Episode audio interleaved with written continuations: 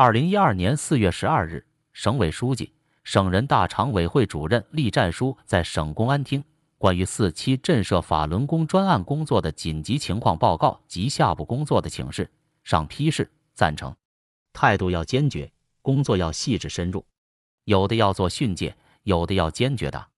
在省委领导下，按照省委书记、省人大常委会主任栗战书同志重要批示精神，四月十二日晚，在省政法委、省六百一十办公室统一指挥下，以省公安厅为主体，省安全部门全力配合，相关市、州、县联合作战，成功破获四起法轮功特大团伙案件，